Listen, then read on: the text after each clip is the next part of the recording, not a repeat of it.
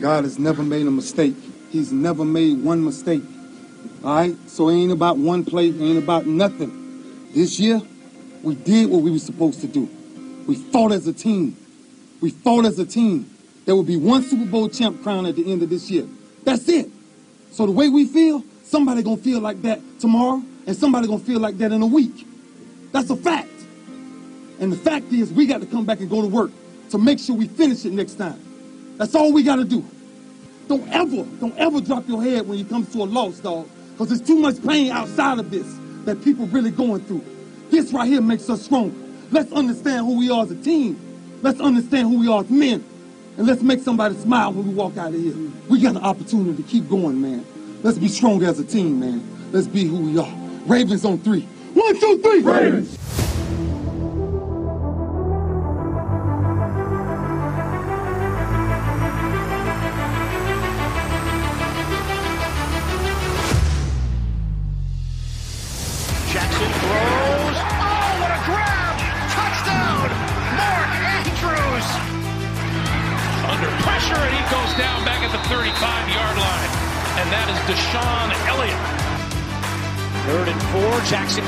Himself up the middle. He's got room. Lamar Jackson, open field, inside the 20.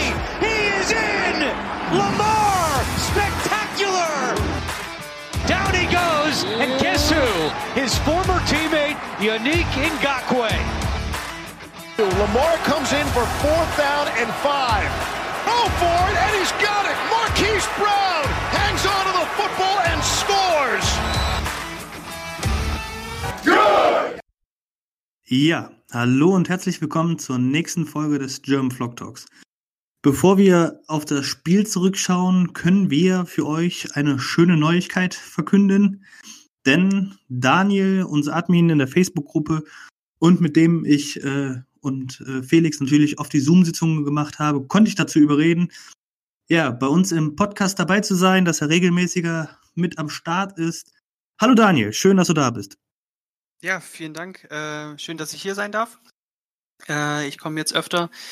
Ähm, genau, ich bin jetzt mit dabei. Viele kennen mich aus den Zoom-Partys. Ähm, dort habe ich schon meine Expertise immer mit dazugegeben, wenn man das so sagen darf.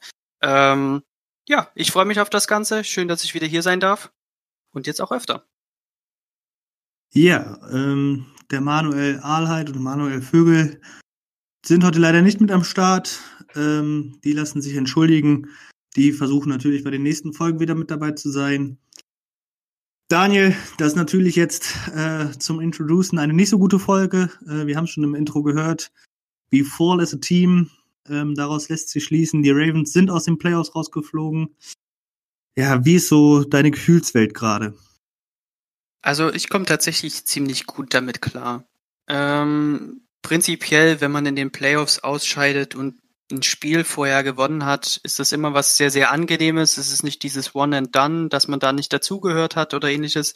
Ich bin damit immer sehr zufrieden und wenn man unter den besten acht Teams äh, der Liga ist, kann man, glaube ich, schon viel von sich sagen. Gerade in so einer Liga, die so schnell wechselt. Äh, was letztes Jahr passiert ist, bedeutet überhaupt nichts mehr in der nächsten Saison. Daher bin ich ziemlich zufrieden, was da alles so passiert ist. Natürlich will ich immer das große Ziel, aber nichtsdestotrotz sehe ich auch das große Ganze und dass wir über Jahre hin erfolgreich sind und immer oben mit dabei spielen, bis auf die ein oder andere Ausnahme, die aber wirklich nur kurz ist, können wir uns, glaube ich, sehr, sehr glücklich schätzen, allgemein Ravens-Fans zu sein. Ja, ähm, so habe ich auch nach dem Spiel empfunden. Natürlich war ich im ersten Moment ziemlich enttäuscht, vor allem Dingen, ähm, da kommen wir auch gleich später noch drauf, wenn wir das Spiel nochmal Revue passieren lassen. Ähm, die Art und Weise, wie wir es verloren haben, vor allen Dingen dann auch mit der Offense. Ähm, aber wie, wie Ray Lewis dann auch 2012, wie wir es ja im Intro hatten, gesagt hat, ähm, wir müssen den Kopf wieder hochnehmen.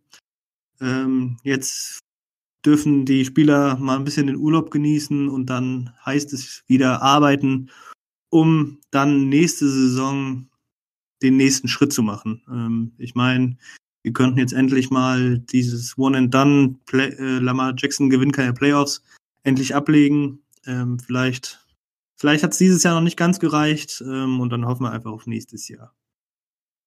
Genau, und aber bevor wir ähm, auf das Playoff ausschauen und ähm, ja, dann auch auf die auf das Spiel gegen die Buffalo Bills. Vielleicht erstmal mit den News starten, denn da gibt es ja dann doch einiges und ich würde sagen, wir starten erstmal bei den Coaches, ähm, weil da gibt es auch viele Veränderungen. Unter anderem werden ja viele im Defense-Staff ähm, als mögliche Defense-Coordinator bei verschiedenen Colleges oder NFL-Teams ähm, ja, gehandelt. Unter anderem auch unser DB-Coach, Jesse Minter. Der wird aller Voraussicht nach Defense Coordinator beim College Vanderbilt. Ähm, Linebacker-Coach Mike McDonald wird Defense Coordinator in Michigan beim Johns Bruder Jim Harbo. Und was ich auch sehr interessant finde, Defense Line Coach Joel Cullen und Pass Game Defense Coordinator Chris Havitt sind beides Anwärter für den Defense Coordinator Posten in Jacksonville, um da dann den ähm, Staff von Urban Meyer ähm, ja, zu, zu joinen. Das wäre schon ein radikaler Verlust. Daniel, wie siehst du das, wenn so viele Coaches woanders ähm, gehandelt werden? Also ich sag mal so, es war halt auch zu erwarten. Immer wenn du eine erfolgreiche Saison hast und so eine Defense spielst, wie wir das spielen, es ist allgemein bekannt, dass sich gern andere Teams und gerade die Teams, die hier auf der Liste sind, bei uns bedienen. Ähm, man kann das sowas natürlich immer nicht verhindern. Äh, es schreibt aber natürlich auch äh, sehr viel auf unsere Fahne, was neue Coaches angeht, weil wer was aus sich machen will, kommt zu den Ravens und will unter Jim Harbour, äh Quatsch, John. John, unter John Harbour äh, drunter coachen. Ähm, Jim Harbour, weil ich gerade auf Jim Harbour gucke und diese Geschichte mit Michigan äh, und unserem Linebacker-Coach äh, McDonald. Wobei ich bei solchen Sachen immer ein bisschen das große Ganze sehe. Klar ist das immer ein bisschen schwierig, wenn so Positionings, die gerade gut laufen, ähm, wechseln. Nichtsdestotrotz glaube ich aber auch, dass hier einfach die, die, der Informationsfluss auch sehr in unserem, äh, in unsere Hände spielen kann, sage ich jetzt mal. Weil ich glaube nicht, dass McDonald nie wieder mit äh, John Harbour redet, sondern ganz im Gegenteil. Ich glaube, wir kriegen da sehr, sehr gute Informationen äh, aus Michigan über die Spieler, auch von anderen Positionen. Ähm, das sind alles, wenn du deine Coaches so weit verteilst und noch gut mit denen äh, zu sprechen bist, hast du überall dann Informationen und das ist genau das, warum wir immer so gut äh, äh, draften, was die Defense angeht, weil wir einfach sehr, sehr gute Informationen haben. Und ich glaube auch die Abgänge, die wir hier haben, gerade ins College, ähm, sind einfach sehr, sehr angenehm für uns für die kommenden Jahre.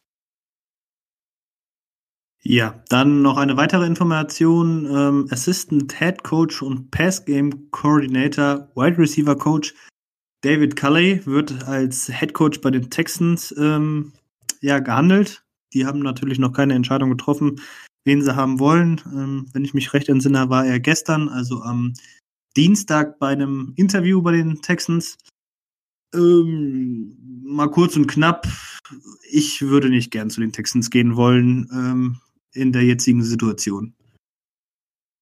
Ist auf jeden Fall sehr, sehr schwierig. Ja. Ähm, die Frage ist halt, wie viel Einfluss hast du auf das Ganze ähm, in der Situation? Und das wird wahrscheinlich auch der Knackpunkt für ihn sein in seiner Entscheidung.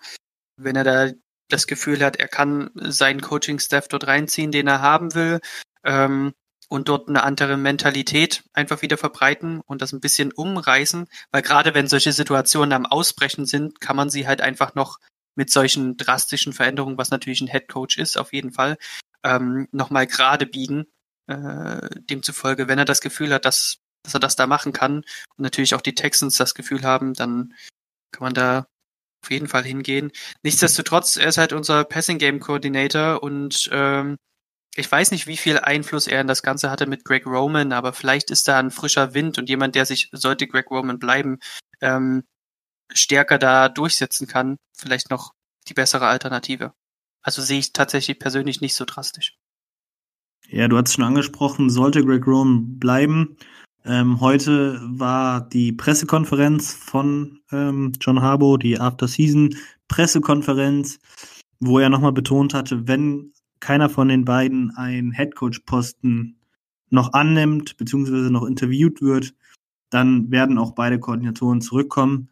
Bei Wink Martindale freut mich das natürlich sehr, ähm, weil was der einfach aus einer, unserer Defense macht, ist einfach top. Ähm, man hat es jetzt am Sonntag wieder gesehen, äh, am Samstag.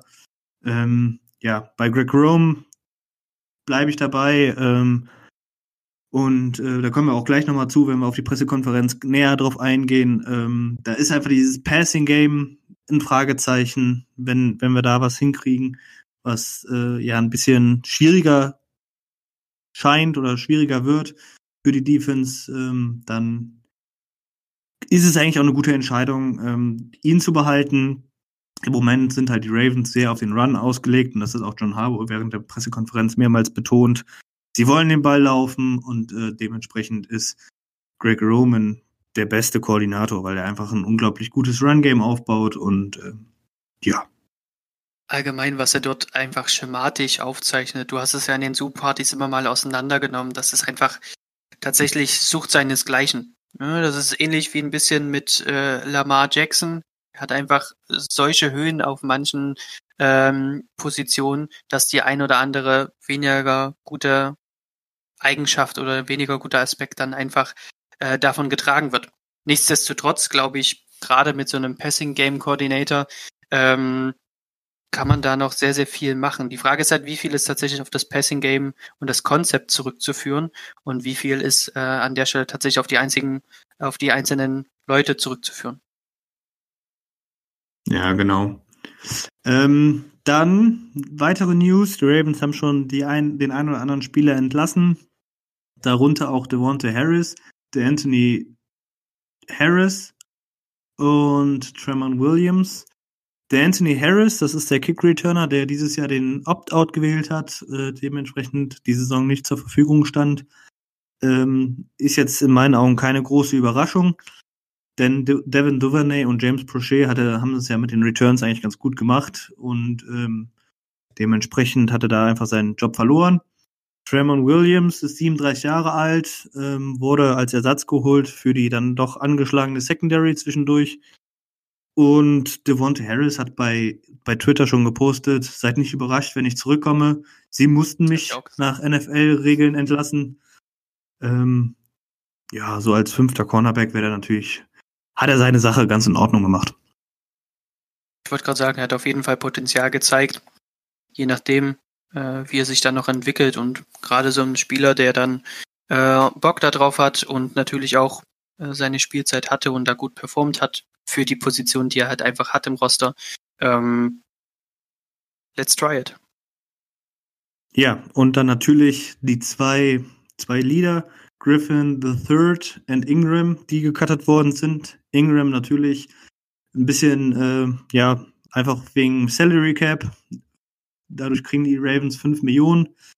Und äh, Griffin hat seinen Backup-Posten äh, ja dann doch an Tyler Huntley oder Trace McSorley, glaube ich, verloren. Ähm, aber ich habe es extra nochmal herausgehoben, weil ich gerade über die beiden Spieler nochmal ganz kurz sprechen wollte. Ähm, fangen wir an mit Ingram. Ähm, über seinen sportlichen Wert brauchen wir, glaube ich, diese Saison gar nicht mehr drüber reden.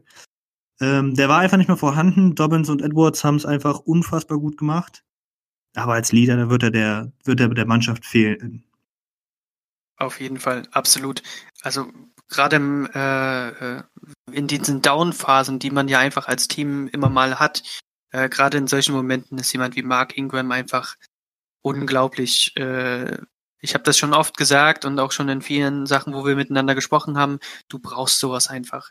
Und äh, Mark Ingram, man sieht's halt auch, wie die Ravens und die Organisation ihn liebt. Ähm, ich weiß nicht, wann wir das letzte Mal äh, für jemanden, der ein paar Saisons bei uns gewesen ist, ähm, so ein Hype-Video zum Abschied gemacht haben ähm, und das bei unserem krassen Media-Staff. Ja, also was in der Form äh, und vor allen Dingen auch mit den vielen Szenen, die er da einfach reingeschnitten bekommen hat, einfach weil er so viele hat, zeigt glaube ich auch nochmal, was er für das Team bedeutet, was er für alle im Building bedeutet, ob das jetzt nun Spieler sind, Coaches oder natürlich auch Media-Team und alle äh, drumrum. Ähm, ja, fand ich auch ganz, ganz spannend. Wir haben es bei äh, Twitter retweetet, also guckt gerne mal rein. Da ähm, ist ein Video von Overtime, die ähm, ein Video gemacht haben wo jeder Spieler von den Ravens ein Trikot persönlich unterzeichnet mit einem Danksagung an äh, Mark Ingram überreicht hat. Also das wurde, äh, die lagen alle nebeneinander. Aber Mark Ingram hat von jedem Spieler mit einer persönlichen Widmung ähm, ja danach ein Trikot zum Abschied bekommen. Und das zeigt ja auch nochmal, was der für einen unglaublichen Wert bei den Spielern hatte, sowohl in der Offense, äh, so, sowohl in der Offense als auch in der Defense. Ähm, ich meine, ein guter Vorreiter ist da Marlon Humphrey. Und ähm, ja, der wird dem Locker Room auf jeden Fall fehlen. Ja, wie gesagt, nichtsdestotrotz sind fünf Millionen für einen dritten Running Back einfach zu viel und ähm, die Ravens mussten es machen. Und äh, ja, damit sollte auch die Personalie abgehakt sein. Die nächste Personalie, mit der ich, über die ich sprechen wollte, ist Griffin III. Ähm, gar nicht wegen dem sportlichen Aspekt. Ich will auch gar nicht auf das Spiel gegen Pittsburgh eingehen, wo er nicht so gut performt hat. Äh, in schwierigen Umständen. Äh, ich meine, konnte er kaum trainieren. Aber ich denke, man sollte nochmal betonen, wie wichtig Griffin für Lamar Jackson war. Ähm, auch in der Mentorenperspektive, dass er halt gezeigt hat, durch eigene Erfahrungen, wie schnell es in der NFL vorbei sein kann, wenn man nicht auf seinen Körper aufpasst. Und ähm, das hat ja auch Jackson immer mal wieder betont, dass Griffin ein wichtiger Spieler ist in seiner Entwicklung, der ihm vieles zeigt, der ihm vieles erklärt. Und ähm, ja, dementsprechend wollte ich hier auch nochmal kurz genauer drauf eingehen. Ja, auf jeden Fall. Ich kann dir da nur beipflichten, gerade auch diese, diese Aspekte, die der Fan halt nicht immer so sieht. Ich habe viele Berichte gelesen, ich bin ja so ein Suchti, was sowas angeht, ähm, diese ganzen äh, Insights zu lesen ähm, und was so geschrieben wird. Und Griffin hat halt alles gemimt, was man mimen kann an gegnerischen Spielern, hat gescoutet, wie die gegnerischen Quarterbacks sich verhalten und hat die probiert nachzuahmen und hat probiert, so langsam zu laufen wie Ben Roethlisberger und so beweglich zu sein. Solche kleinen Aspekte, um den, der Defense einfach den perfekten Look zu geben, dass sie sich perfekt einstellen können. Und das sind halt einfach Mehrwerte, die du, die du hast und äh, die du bekommst. Das ist natürlich dann auch ein Teil seiner Hilfe, dass die Defense sich so gut einstellen kann. Ja, das sind ja auch Bereiche einfach abseits des Platzes, gerade für so einen Backup-Quarterback. Nichtsdestotrotz, wie du schon sagst, sportlich an der Stelle war mir das einfach oftmals dann auf dem Feld zu wenig. Für einen Backup-Quarterback erwarte ich, dass er das eine Spiel, was er spielt, solide arbeitet und auf den Ball aufpasst. Der muss da keine überragende Geschichte machen. Dafür haben wir unsere Defense und unsere, unser, und unser Run-Game. Aber ich erwarte, dass er halt einfach das Spiel managt, einfach weil er ein Veteran ist und ähm, da keine äh, Anfängerfehler macht und ähm, direkt mit der Interception anfängt, um erstmal den, den, den von der Bank aufzustehen. So, das ist halt nicht das, was ich erwarte. Und gerade mit Trace McSorley und Tyler Huntley, wobei mir Tyler Huntley tatsächlich jetzt am Ende sogar noch besser gefällt, einfach weil er stiltechnisch mehr zu Lamar Jackson passt, ähm, sieht man halt einfach, dass da der Spot einfach vergeben ist. Nichtsdestotrotz sucht er ja auch einen Starting-Job. Genau, und ähm, dann noch schnell die letzte News. Ähm, ich hatte es ja angesprochen. Mit der Pressekonferenz so zwei Takes, die ich noch raus, ähm, rausgepickt hatte. Ist einmal, dass äh, Harbo gesagt hat, dass die O-Line Priorität Nummer eins ist. Ähm, dass sie die auf jeden Fall verstärken wollen. Und ähm, hat jegliche Kritik an dem Passing Game zurückgewiesen dass sie ähm, einfallslos ist, dass sie einfach ist. Ähm, da hat er dann gesagt, dass wir jede Route im, vom Passing Tree im Playbook haben, dass wir jedes Konzept drin haben und dass wir ein Passing Game äh, gebaut haben, was zu unseren, zu unseren Spielern gepasst hat.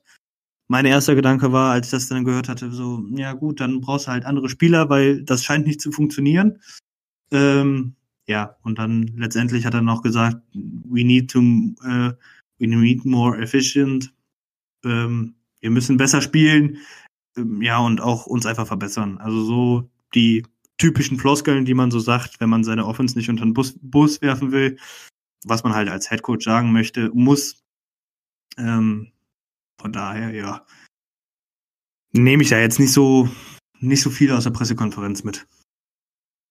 Aber man kann das halt genau unterstreichen. A, dass die O-Line Priorität ist, ist auch sehr, sehr wichtig. Wir haben es in dem letzten Spiel wieder gesehen.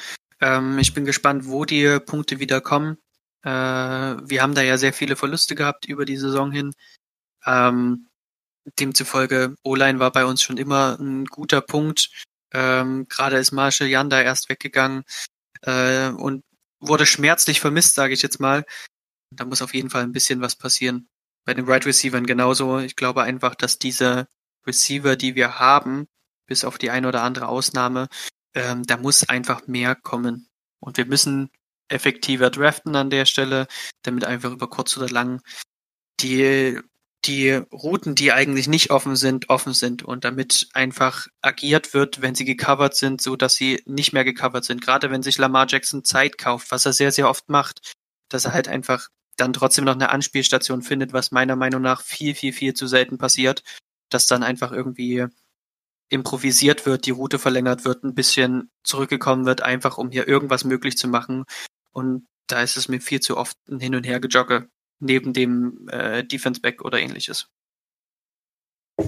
Genau. Ähm, damit haben wir die News abgehakt. Ähm, ja, viel, was den Coaching, Coaching-Staff angeht. Ähm, dann wollen wir ganz kurz auf das ähm, Spiel gegen die Bills eingehen, das wir 13-17 verloren haben. Und ähm, ja, ich habe gesagt, kurz aufs Spiel eingehen, weil ich denke, das ist relativ abge äh, schnell abgehakt, indem man einfach sagt, Defense hui, Offense pfui. Und ähm, ja, letztendlich hat ein, ein Defense Big Play das Spiel entschieden mit dem Pick 6 von Lamar Jackson ähm, Mitte drittes Quarter. Ähm, danach war das Spiel entschieden und ja, wie gesagt, das war das eine Big Play, was das Spiel entschieden hat. Wie hast du das Spiel gesehen? Hat dir was gefehlt? Ja. ja.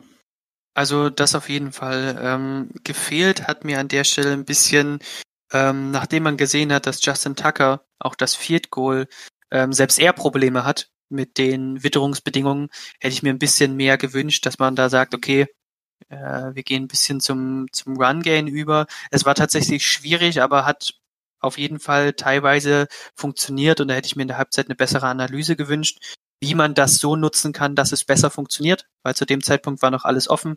Hätten wir die Field Goals gemacht, hätten wir sogar vorne gelegen.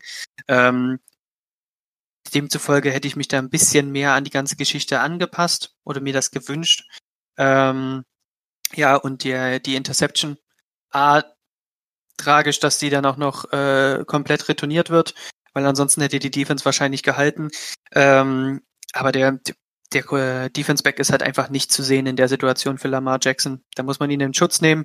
Der kommt aus einem Bereich raus, der einfach nicht im Sichtfeld ist. Hätte man vielleicht Pre-Snap äh, lesen können oder auch nicht. Äh, nichtsdestotrotz kam da rausgeschossen und dem Moment, wo der, wo die Entscheidung von ihnen im Kopf Klick gemacht hat, konnte er es auch nicht mehr verhindern. Demzufolge äh, schwierig, traurig, aber ja, wird er auch daraus lernen. Ähm, ja, du hast den Pick 6 ähm, angesprochen, auch mit dem, dass Jackson den übersehen hat. Ähm, ich denke, das Spiel war wieder mal ein gutes Zeichen oder ein gutes, gutes Beispiel dafür, dass auf der einen Seite unser Design einfach wirklich schlecht ist und auf der anderen Seite einfach wir schlechtes, ja, man muss es einfach so sagen, schlechtes Quarterback-Play sehen. Ähm, Gerade jetzt bei der Interception, wenn man sich das genau mal anguckt, ähm, da war der Slot-Wide Receiver Willie Snead und äh, Mark Andrews. Und der Spieler, der den Pick 6 gefangen hat, ich weiß gerade gar nicht mehr, wer es war. War Butler, äh, Malcolm Butler, der es auch bei den Patriots gemacht hat im Super Bowl. Sicher? Ich hatte irgendwie ja. Johnson im Kopf. Ich glaube, es war äh, Butler. Müssen wir gleich nochmal kurz gucken. Nee, Tyler Johnson war's. Ja? Ja.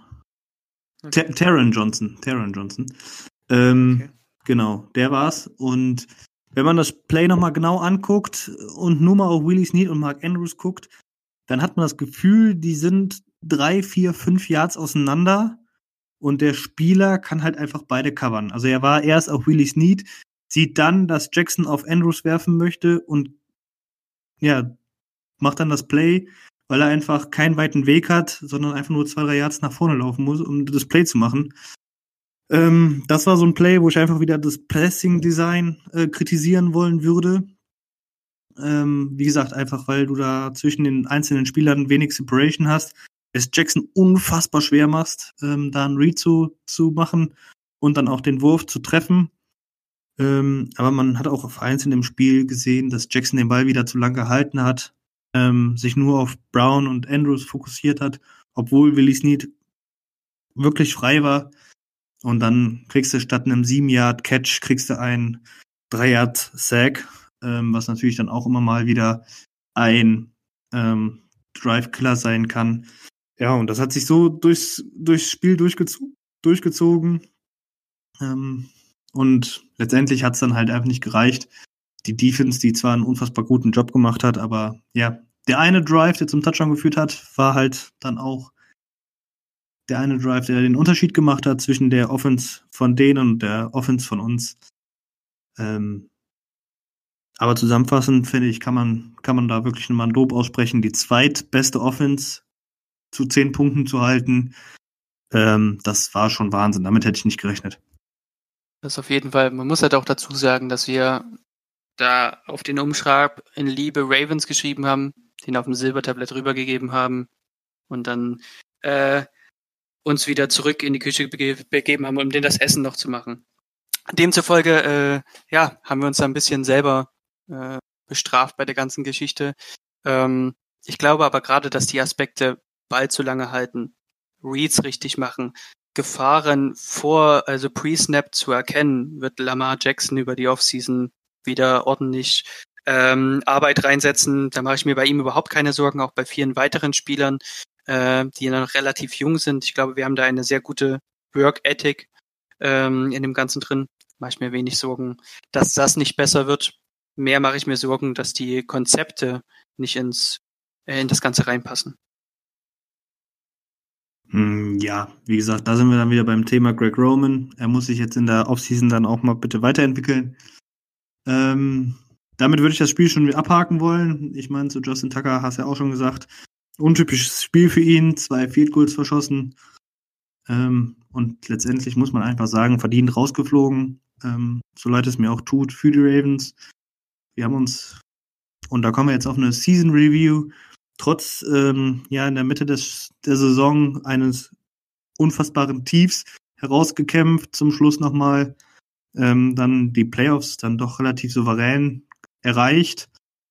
Ähm, ich sagte jetzt Season Review, einfach nochmal kurz den Zuhörern ähm, ja einfach mal zu zeigen, was eigentlich diese Saison noch alles passiert ist. Ne? Ich meine, wir haben Marshall Yanda verloren, du hast es eben schon angesprochen. Dann verlierst du relativ am Anfang der Saison noch äh, Ronnie Stanley. Hast du mal eben deine zwei besten O-Liner weg, die nicht spielen können. Ähm, Orlando Brown, der von Right Tackle auf Left Tackle gehen muss. Und ja, gut, es war jetzt nicht die dominante O-Line der letzten Saison, aber ähm, die war dann doch deutlich besser als das, was ich erwartet hatte. Und ähm, ja, wie gesagt, da muss er sich natürlich verbessern. Aber wie gesagt, ähm, ja, kannst du mit, also mit dem O-Line-Play kannst du letztendlich dann doch zufrieden sein, weil du einfach zwei unfassbar gute Spieler verloren hast. Also ich denke auch für die Umstände, die wir da hatten, ist es sehr, sehr, sehr gut gewesen, was die O-Line da gemacht hat. Ähm, dann auch nochmal Shootout an unsere O-Line-Coaches, ähm, die dann sehr, sehr guten Job gemacht haben, die Jungs zu preparen. Nichtsdestotrotz hat man an manchen Punkten immer mal gemerkt, dass es halt Backups sind. Äh, Gerade jetzt im letzten Spiel hat man das gemerkt, dass das halt einfach äh, äh, teilweise schwierig ist. Aber wenn man überlegt, dass wir ohne unsere zwei besten äh, Liner so ein Run-Game hingelegt haben, will ich gar nicht wissen, was diese Saison passiert wäre mit den beiden. Genau. Dann, ähm, was man natürlich auch noch erwähnen muss, die Saison ähm, Vorbereitung äh, Thomas, ähm, der dann doch kurz vor Saisonbeginn entlassen worden ist, Deshaun Elliott, konnte die Saison durchspielen. Hat er ja bisher in seiner NFL-Karriere noch nicht geschafft. Hat das unfassbar gut gemacht. Also, äh, ich meine, der eine Hit gegen Henry im ersten Spiel gegen die Titans. Dann hat er gegen Jonu Smith einen Ball rausgehauen, um den Sieg gegen die Titans zu sichern in den Playoffs. Ähm, der hat schon ordentlich geliefert. Auf jeden Fall. Hast also, du, hast du, hast du Earl Thomas einmal in der Saison vermisst? Tatsächlich nicht. Ich habe es tatsächlich auch vergessen ähm, bis wir uns wieder vorbereitet haben und es irgendwann mal zur Sprache kam äh, mit Earl Thomas und dann dachte ich mir so, ach stimmt, das war ja diese Saison, ähm, weil ich es einfach schon total verdrängt hatte. Ich vermisse ihn nicht. Ähm, ich vermisse die Attitude nicht äh, und ich glaube, die Defense im Allgemeinen steht dadurch auch deutlich besser. Ich glaube, da war sehr, sehr viel Unruhe drin. Genau, also da, die, die Spieler haben sich auch selber ausgesprochen dafür, dass Earl Thomas lieber gehen soll. Die Ravens haben dann finanzielles ähm, Missgeschick auf sich genommen, ähm, weil sie auf die Spieler gehört haben. Ähm, man muss natürlich auch noch die Verletzung von Tavon Young erwähnen, der dann auch noch gefehlt hatte. Dadurch musste Marlon Humphrey in den Slot gehen. Jimmy Smith wieder auf Outside Corner, musste dann doch wahrscheinlich wieder mehr spielen, als die Ravens es sich selbst gewünscht hätten. Und ähm, da kommen wir dann auch zu unserer nächsten Kategorie, die, die Überraschung der Saison. Denn da wollte ich äh, Jimmy Smith nehmen, weil ich sogar fast der Meinung bin, dass er der beste Spieler in der Secondary war.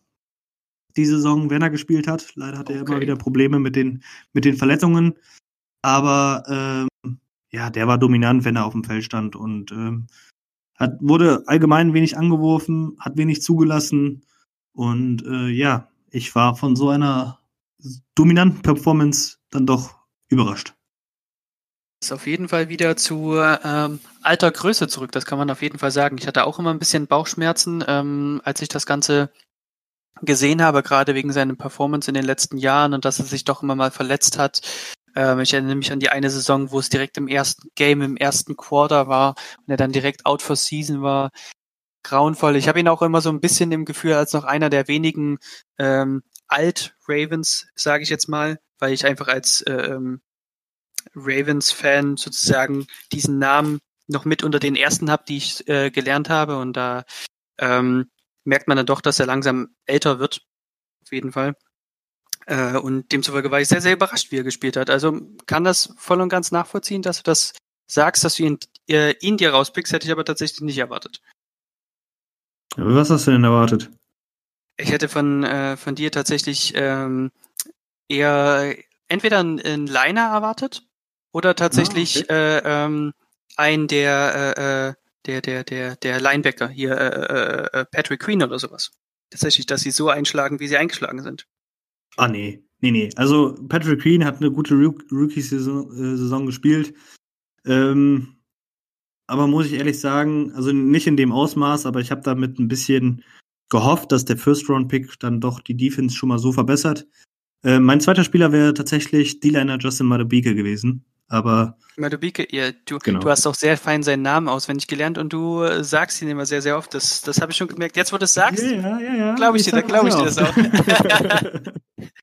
ja, wer, ja. Ist, wer, ist, wer ist denn deine Überraschung der Saison? Tatsächlich ähm, finde ich es ein bisschen schwierig, äh, mich dieses Mal festzulegen, weil ich finde, ähm, dass alle sehr, sehr gut auf einem Level gespielt haben. Gerade was die Rookies angeht, ist es schwer, jemand rausstechen zu sehen. Weil du hast die Running Backs, die äh, oder beziehungsweise den Running Back, der krass gespielt hat. Du hast Patrick Green, der krass gespielt hat. Du hast äh, äh, Tyler Huntley, der abgeliefert hat in seinem äh, Spiel, auch wenn er nur kurz äh, zu sehen war, aber auf jeden Fall Potenzial gezeigt hat. Ähm, die, die, die Receiver haben immer mal Flashes gezeigt. Das ist für mich sehr, sehr schwierig. Aber ähm, ich glaube, so ein, so ein, so ein äh, gerade gegen Ende der Saison äh, bin ich sehr, sehr froh, wie sich ein Ngaku entwickelt hat. Weil, oh, okay. weil er auf jeden Fall, also das, für was wir ihn geholt haben, ist genauso äh, ähm, eingetroffen, was man eigentlich nicht erwarten kann. Gerade der, der Pressure war sehr, sehr oft da es hat oft einfach nicht für den Sack gereicht, aber ich habe mir ja, habe ihn ja auch schon mal verteidigt, äh, nachdem du gesagt hattest, ähm, dass er nicht so gut spielt und gerade als er dann fit war und gespielt hat, jetzt gegen Ende der Saison hat er sehr, sehr gut gespielt und war sehr, sehr viel da. Mhm. Also wenn ich jemand rauspicken würde, würde ich tatsächlich so sagen, weil, wie du schon sagst, bei Patrick Queen oder äh, ähnlichen erwartet man halt einfach, dass sie so gut sind ähm, oder beziehungsweise auf einem gewissen Level abliefern. Und beim Ngakwe habe ich tatsächlich nicht viel erwartet und mehr bekommen. Auch wenn man ein bisschen danach suchen musste. Ja, das ist, das ist korrekt. Dafür muss man schon, also er kommt natürlich in den Boxkurs nie auf oder fällt ja. nicht auf. Ähm, dafür muss man dann schon das Tape sehen, um zu sehen, was er für einen Pressure dann gerade gegen Ende der Saison ähm, entwickelt hat. Dann drehen wir das Blatt mal. Was ist denn deine oder wer ist denn so deine Enttäuschung der Saison? Wo hast du dir mehr erhofft? Wo habe ich mir mehr erhofft? Das ist ähm, eine sehr, sehr gute Frage. Wo habe ich mir mehr erhofft? Ähm, ich, ich glaube, von äh, unseren ähm, niedrigeren Liner-Picks habe ich mir ein bisschen mehr erhofft. Auch wenn sie, wenn sie gut gespielt haben, ich hatte eigentlich gehofft, dass wir da wieder so einen kleinen Diamanten finden. Weil ich habe so das Gefühl, in den, in den späten Runden ist diesmal jetzt nicht so ein richtiger Gem drinne, so wie wir ihn immer hatten. Ähm, dass wir immer so einen Pick haben, der so richtig rausgeschossen ist ähm, aus der ganzen Nummer. Deswegen so, so die Late Picks en, en, enttäuschen mich ein bisschen. Wir hatten immer so so so, so ein Fünft- oder ein Sechstrunden-Pick, der dann auf jeden Fall zwar dann irgendwann abwandert, aber zu einem Drittrunden-Pick wird oder so. Und das sehe ich aktuell die Saison noch nicht so. Bei einem mhm. von den Jungs. Mhm. Gut, da muss man dann noch natürlich nochmal dann eine Saison warten. Nach der Rookie-Season ist das natürlich immer ein bisschen, ja. ein bisschen unfair. Ähm, ich habe tatsächlich keinen Spieler, der mich ein bisschen enttäuscht hat, ähm, sondern obwohl sie vieles Gutes machen und auch viele gute Entscheidungen getroffen haben, würde ich hier aufs Front Office gehen. Und oh, okay. zwar ähm, aus folgenden Gründen. Ähm, ich konnte die Entscheidung nicht ganz nachvollziehen, dass man Hayden Hurst getradet, also ich konnte die Entscheidung, Hurst zu traden, verstehen, fand ich auch gut, vor allen Dingen für den Value, den wir noch bekommen haben. Mhm. Aber danach, da hat es mir dann gefehlt. Ähm, der dritte, der dritte Thailand, den wir hätten gebrauchen müssen, ähm, der kam nicht. Ähm, du bist in die Saison gegangen mit zwei Titans und dass sich ein Thailand verletzt, davon musst du ja dann doch irgendwie ausgehen. Da hattest du nur noch Mark Andrews und dann kam auf einmal mitten in der Saison zwei Free Agents ähm, mit ähm, Luke Wilson und Eric Tomlinson. Tomlinson hat es ganz gut gemacht. Wilson wurde nach zwei Spielen wieder gecuttet. Ähm, da war ich ein bisschen enttäuscht, dass da einfach, ja, ich kein Starter-Kaliber, das kannst du nicht erwarten, aber halt schon so, so, ja, halt Backup-Material zumindest dabei ist, der dann auch schon im Tra Tra Training Camp dabei ist. Das haben die Ravens versaut. Und ähm, wo ich halt auch einfach die Probleme gesehen habe, ist, dass wir keinen Backup-Tackle hatten. Ähm, du hast es gesehen, nachdem Stanley verletzt war, Brown auf Left Tackle. Sie hatten einfach Probleme auf der Right Tackle Position, immer wieder rotiert zwischen Phillips und Fluker. Äh, und wenn du rotieren musst, weil du nicht weißt, wie er besser spielt, äh, das zeigt schon ziemlich viel über die Qualität deines Spieler aus wo, äh, obwohl ich auch natürlich von Phillips, ähm, ja, über ihn möchte ich gar nicht zu viel meckern. Ich meine, er ist Rookie. Er kam als Guard, trainierte das ganze Training Camp auf Right Guard, verletzte sich dann, musste dann auf Tackle spielen. Oh, das ist natürlich dann brutal, aber wie gesagt, da hätte ich mir eigentlich erhofft, dass die Ravens zumindest mal ein Backup-Tackle mit in den Kader aufnehmen. Und ähm, ja, auch das haben sie vermasselt und dementsprechend ähm, hatten wir dann da eine kleine Schwachstelle nach der Verletzung von Ronnie Stanley. Wobei man dann ja auch noch sagen muss, dass äh, Phillips ja äh, tatsächlich noch einen ziemlich guten Job gemacht hat für seine Verhältnisse. Ja, also gerade wenn wir uns seine Auswertungen angeguckt haben oder ähnliches, hat man immer mal gesehen, dass er für das, was er ist, sehr, sehr guten Job macht. Ja, aber äh, man muss halt einfach sagen, dass da. Gut, da können wir jetzt, können wir jetzt noch mal ein bisschen drüber diskutieren. Äh, Du kennst meine Meinung zu Phillips, ähm, ja. aber nochmal, er ist ein Rookie. Er, er, kam jetzt in schwierige Umstände, einfach weil er auf mehreren Positionen trainiert hatte, beziehungsweise ne, erst auf Guard angefangen hat und dann auf Tackle umgeswitcht ist, weil er das mal im College gespielt hatte. Ja. Ähm, ja, ist halt ärgerlich. Auf jeden Fall, also da muss tatsächlich was passieren. Ich hoffe, da kommt was. Das mit dem Front Office, äh, mit deiner Erläuterung verstehe ich tatsächlich. Ähm, bei dem Titans habe ich mir halt auch so gefühlt, wir waren halt ein Team, was äh, mit drei Titans gespielt hat. Und ich habe irgendwie das Gefühl gehabt, man hat so ein Rad abgeschraubt und vergessen, das wieder dran zu schrauben, so nach dem Hayden Hurst Trade, weil halt einfach diese Blocking Ability ein bisschen gefehlt hat. Und ich glaube, das hat man auch zum Anfang der Saison ein bisschen gemerkt. Genau, also da wurde dann zu viel verlangt von Boyle und Andrews, beziehungsweise wurde da einfach darauf gehofft, dass sich keiner von den beiden verletzt. Und ähm, ich meine, Titans kassieren halt immer harte Hits dass du dann mal angeschlagen bist oder so, damit musst du rechnen. Und dementsprechend, ja, ja da hat es mir einfach gefehlt, dass dann da der dritte Spieler noch da war, um ein bisschen Sicherheit zu kriegen. Ja, auf jeden Fall. Gerade weil Hayden Hurst ja auch immer dieses eine Play mal im Game hat, was halt wichtig war. Genau. Also genau. Äh, wenn ich mich so da erinnere, erinnere ich mich an so einen Pass über die Mitte, die er da so richtig geil gefangen hat bei einem bei einem dritten und keine Ahnung wie lang und das Ding dann gefangen hat. Das ist so meine Hayden Hurst Erinnerung. Äh, und Das, das Übrigens fehlte dann halt Bills. einfach. Ja? Gegen die Bills. Du weißt sogar ja- direkt, welches Play ich meine, ja? Ja, ja, gegen Krass. die Bills. Okay. Ähm, ja, also das ist, äh, das, das fehlte dann halt einfach dieser, dieser. Es müssen ja nicht einmal alle jedes Play machen. Es reicht ja, wenn von den elf Leuten, die auf dem Platz stehen, es immer einer nach und nach macht, ne? Genau. Ähm, ja, dann würde ich das jetzt hier abschließen. Ähm, ich denke, die Saison 2020 ist für uns noch nicht ganz vorbei, ähm, denn wir werden ähm, ab, ab nächster Woche mit einer Position-Analyse anfangen. Das heißt, ähm, wir wollen Woche für Woche immer zwei Positionsgruppen analysieren. Wie haben die in der Saison gespielt? Ähm, ja, sehen wir da einen Grund zur Verstärkung in der Free Agency oder äh, im Draft? Ähm, kann ein Spieler gecuttet werden, weil er nicht performt hat? Das wollen wir ab, ab nächster Woche machen. Ähm, wir starten mit den Quarterbacks und mit den Running Backs. So viel kann ich euch ähm, ja verraten. Ich hoffe, ähm, ihr schaltet auch jetzt in der Offseason ein.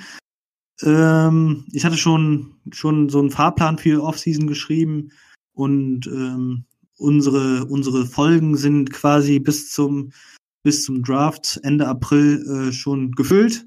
Ich kann auch auf, äh, euch versprechen, dass die ein oder anderen Gäste zu, zu Gast sein werden, die dann auch im Podcast ähm, ihre Expertise beitragen werden, ähm, sowohl aus Deutschland als auch von den Ravens. Ähm, da dürft ihr gespannt sein. Ähm, natürlich freuen wir uns, wenn ihr weiter einschaltet.